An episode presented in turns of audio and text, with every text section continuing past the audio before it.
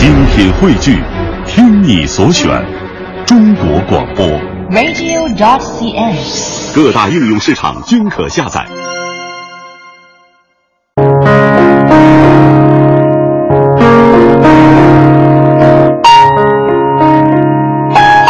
这一时段欢迎收听孔子学堂。悠久绵长的中华传统礼仪文明，支撑起了中华民族独特的人文精神，也培育出了谦恭礼让、温文尔雅的君子风范。如果说人与生俱来的性情是礼仪的基础，人内在的德性是礼仪的灵魂，那么内心怀着一颗恭敬之心，就是礼仪能够贯彻到我们日常生活中的一个纲领。在中华传统文明中，内心的敬意应该用什么样的礼仪来表达呢？我们继续邀请清华大学历史系的彭林教授为我们解读中华礼仪文明中的敬意传统。漫漫中华千古，悠悠礼仪之邦。礼乐文明孕育着五千年华夏文化，滋养出谦恭礼让的君子风范。孔子学堂力邀清华大学历史系彭林教授，为您讲述中华传统礼仪文明的深厚内涵，畅谈炎黄子孙的礼乐人生。中国的礼呢，自古以来，呃，它是比较强调一个字，就是敬。所以我们打开那个《礼记》第一篇，第一句话就叫“物不敬”，就是你在任何情况下不要有不敬之心。你对你的父母、对你的师长、对你的同事、对你的事业，都要有一种恭敬心。而《孝经》里面甚至他很简单的说：“礼仪，逗号，敬而已。”礼仪就是表达一个敬字罢了。所有的礼，它的核心就是要表达敬，就离开了敬，这个礼它是没有意义。那么这种对人的敬，呃，是要能够让对方感受到的。那么这个里面呢，有多种方式，一种呢，我们就是通过这个肢体动作，比方说，呃，我们古代表达这个敬意啊，动作是非常这个形体动作实际上是非常多的。其实，在魏晋以前，我们都是席地而坐的，都坐地上的。那么，人跟人见面的时候，为了表达敬意，它是有一种叫跪跪拜。我们今天叫跪啊，实际上古人就是坐啊，因为呢席地而坐，他那个 那个臀部啊是落在脚后跟上面的。那么来了一个人呢，他要把手啊放在地上，然后把这个头啊，就脑门呐、要接触到地，他就是把头给低下来了。那么这个东古代呢，呃，人家叫起手，专门有一个词。那么这是一种表达敬意的。那么再到后来呢，就是有鞠躬。我们读过诸葛亮的这个《出师表》，鞠躬尽瘁，死而后已，就是把腰弯下来。这个也是向对方呢，呃，表达敬意的一种动作。再到后来是作揖了。呃，就是两个手实际上是一种抱圆的状态，十个指头相接，这就是作揖了。到了近代以后，就西方的握手礼传到中国来。那么到今天呢，这个这个很多礼节我们不用了。其实我在小学的时候，呃，五十五五十年代我上小学，我们见到老师都鞠躬的。现在在韩国、日本啊，这个生活里面这鞠躬是不可缺少的，因为这个。呃，你你尊重不尊重人，那很重要一个就是说，你一天到晚这腰都弯不下来的啊，那人家就觉得你这人是没有教养、没有礼貌。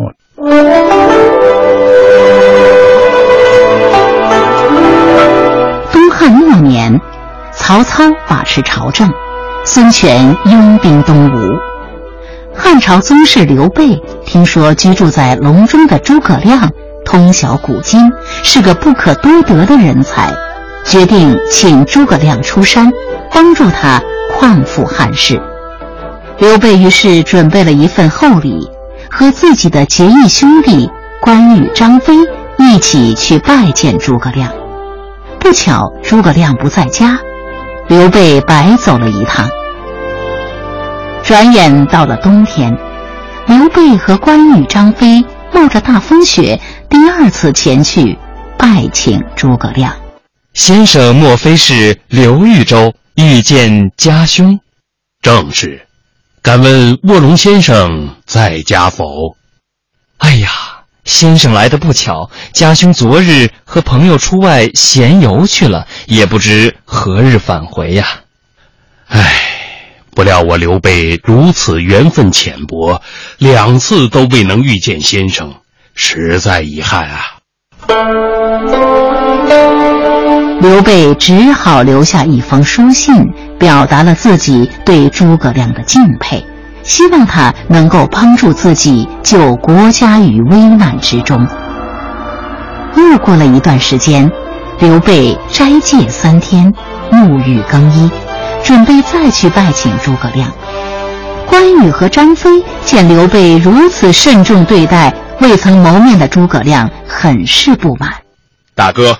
关羽几番忍耐，今天不得不说了，兄长两次亲自前往卧龙岗拜见孔明，却都未能相见。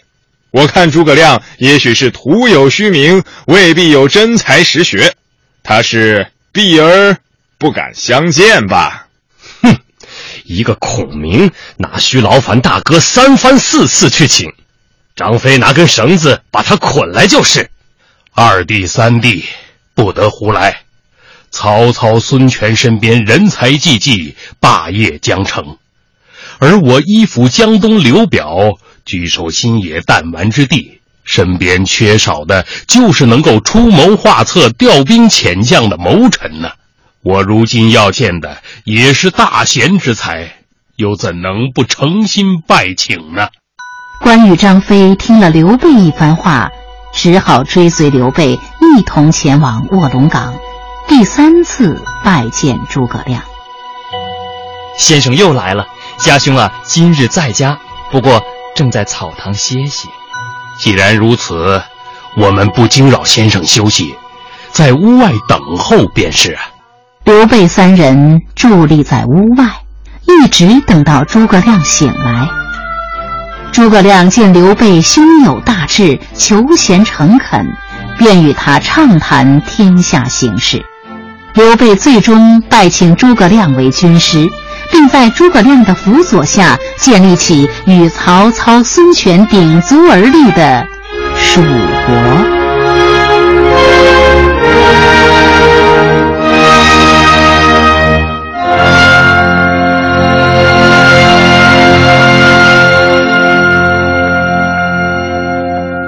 另外还有一种呢，就是我们送客人。呃，现在我们经常看到有一些人家里就是说，他由于没有这种教养，客人走了，呃，刚出门，他就重重的把门啊，砰给关上了。那么这个时候，这客人啊会非常不快。那么其实准确的，我们中国古代这个送客的时候，一定要表达出一种对于客人那种依依不舍的那样一种感情。所以我们呃古代怎么送客人？六个字。叫过犹待，客人已经走过去了，你还要在原地要等待，等待到什么时候？大概客人走出去一百步开外，而且客人不再回头了，那么这个时候呢，你才回去。我去年到香港啊，这个有一个净空法师，呃，我们呢有一个见面，呃，在一起吃个饭。那么饭后呢，呃，我就告辞了，就下去了。那么他就请他的一个助手到楼下送我。那么香港那个房子呢，都是依着山坡而建的。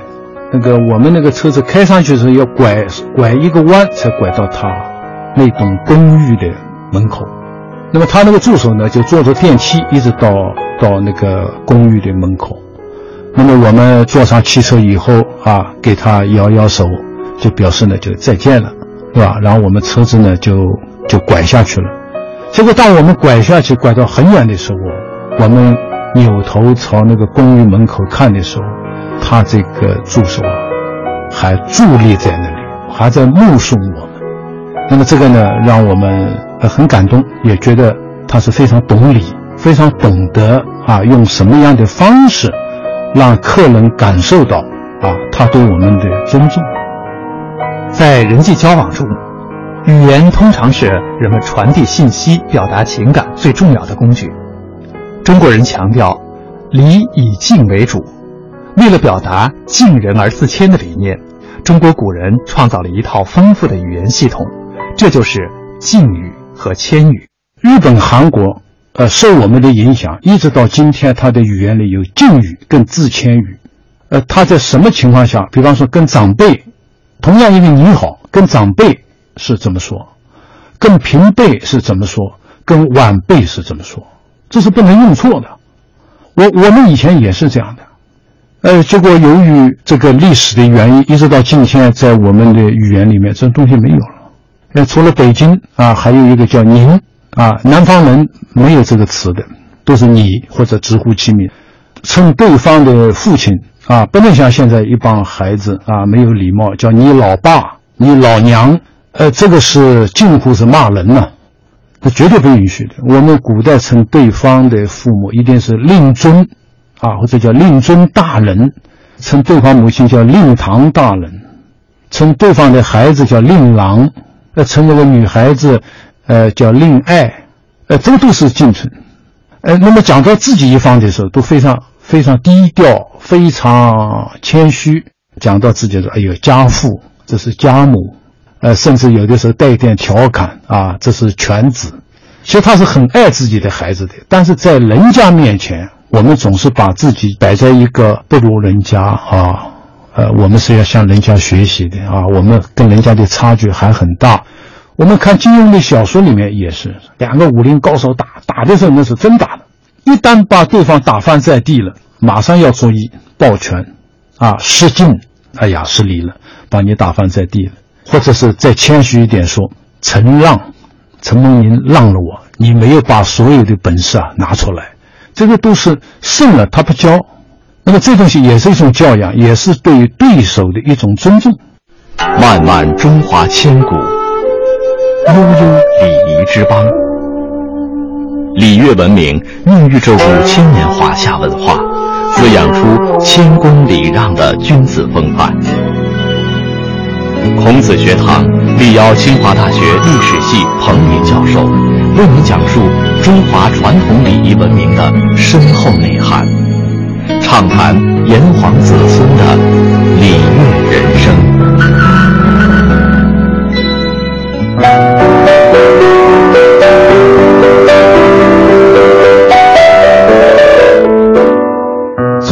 长者是中华民族的传统美德。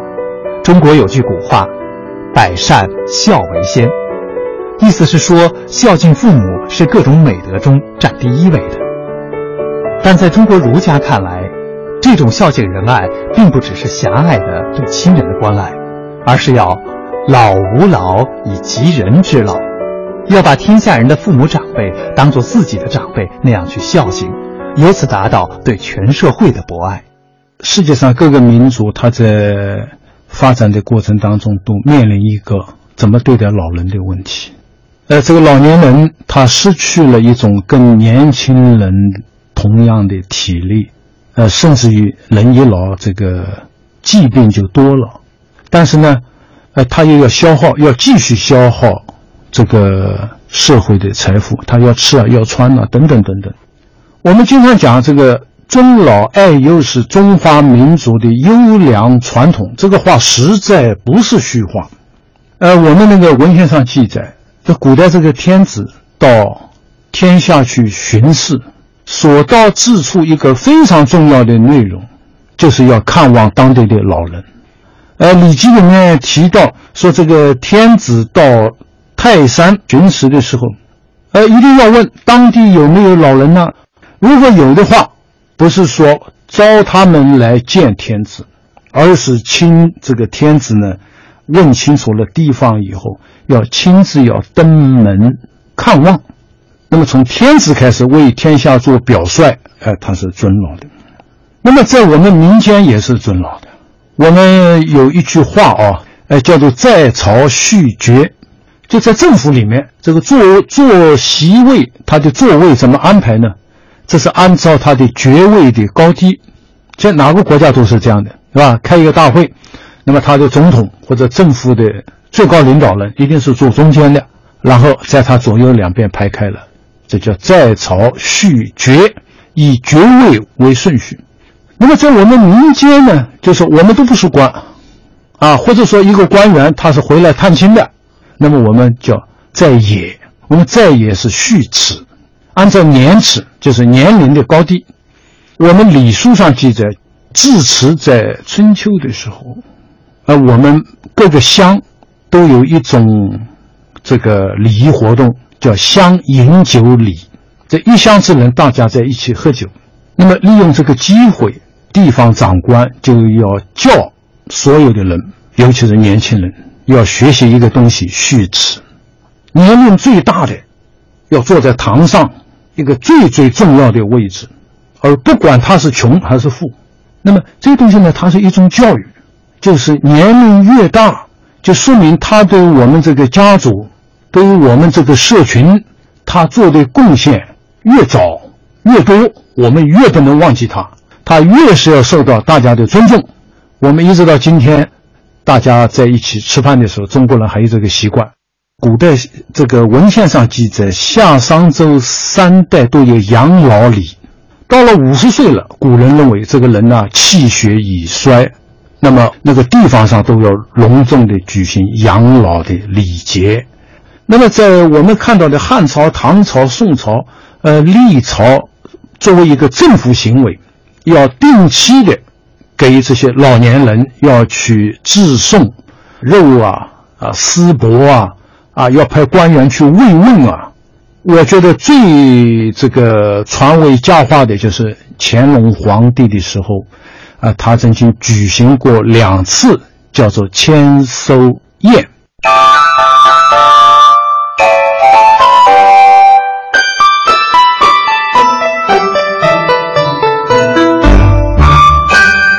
千叟宴。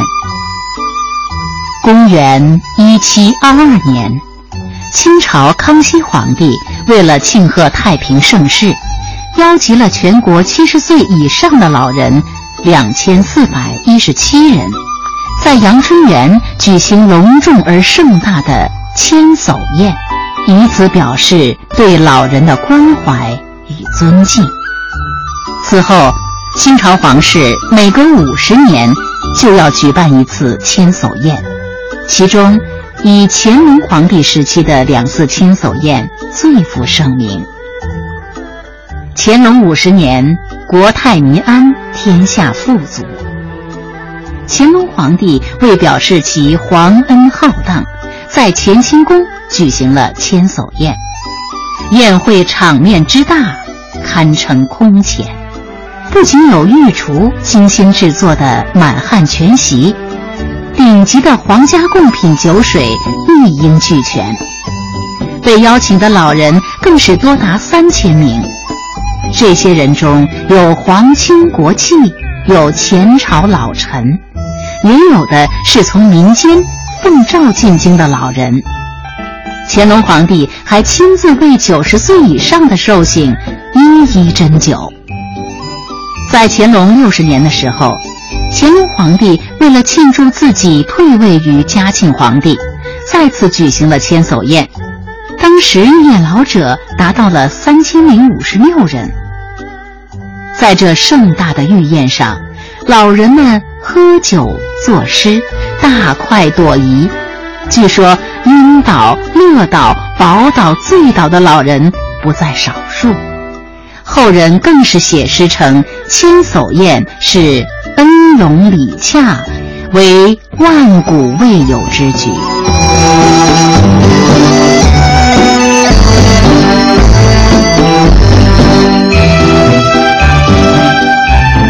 只有一个文明的民族，一个文明的人，他才有爱心。呃，所以我们古代就是把仁爱这个字。我们强调的非常高的。我们读《论语》啊，孔子最最强调的一个德性就是仁，人就是爱。一直到我们今天，我们都在培养爱心嘛。我们要让世界充满爱，我们还在唱这个歌嘛。其实两千多年前，我们就提出了博爱的这个口号，而且这个博爱它是要能够沉淀为或者叫内化为一个人的德性的。呃，孟子曾经讲过一段非常非常经典的话，说：“君子跟一般的人不同在什么地方？在其存心也。意思就是说，在于他心里啊，呃，存着什么东西。你如果心里面存的都是这个钱、官、股票、房地产，那么你当然想的是另一套东西了。他说，这个君子呢，呃，心里面是放着两个字，一个是仁，另外一个字是礼。你放着仁，那一定会爱人。啊，所以孟子说：“仁者爱人。”你时时刻刻想到会去关爱人，而且这种关爱不是一种狭隘的，只关心自己的父母、自己的小家庭，他是关爱天下的人，要让社会啊变成一个天下为公的一个大同世界。一个仁者，他是为这样一个目标，他去活着，呃，他去奋斗的。那么另外一个就是礼。我们前面曾经讲过，这道德它是体现为礼的。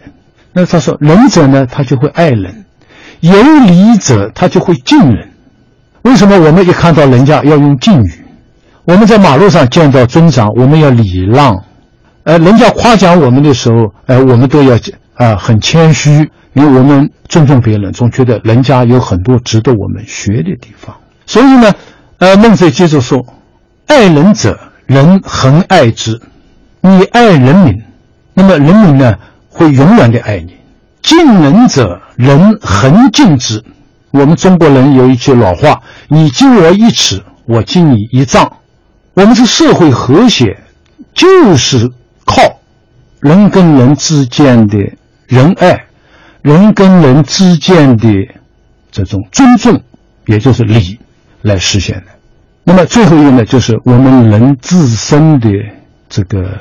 提升也要靠礼，所以我写过一本书啊，叫《礼乐人生》，呃，副标题叫“成就你的君子风范”。这个“礼乐人生”这四个字，我觉得我是想借这个机会，把它赠送给所有的听众朋友们。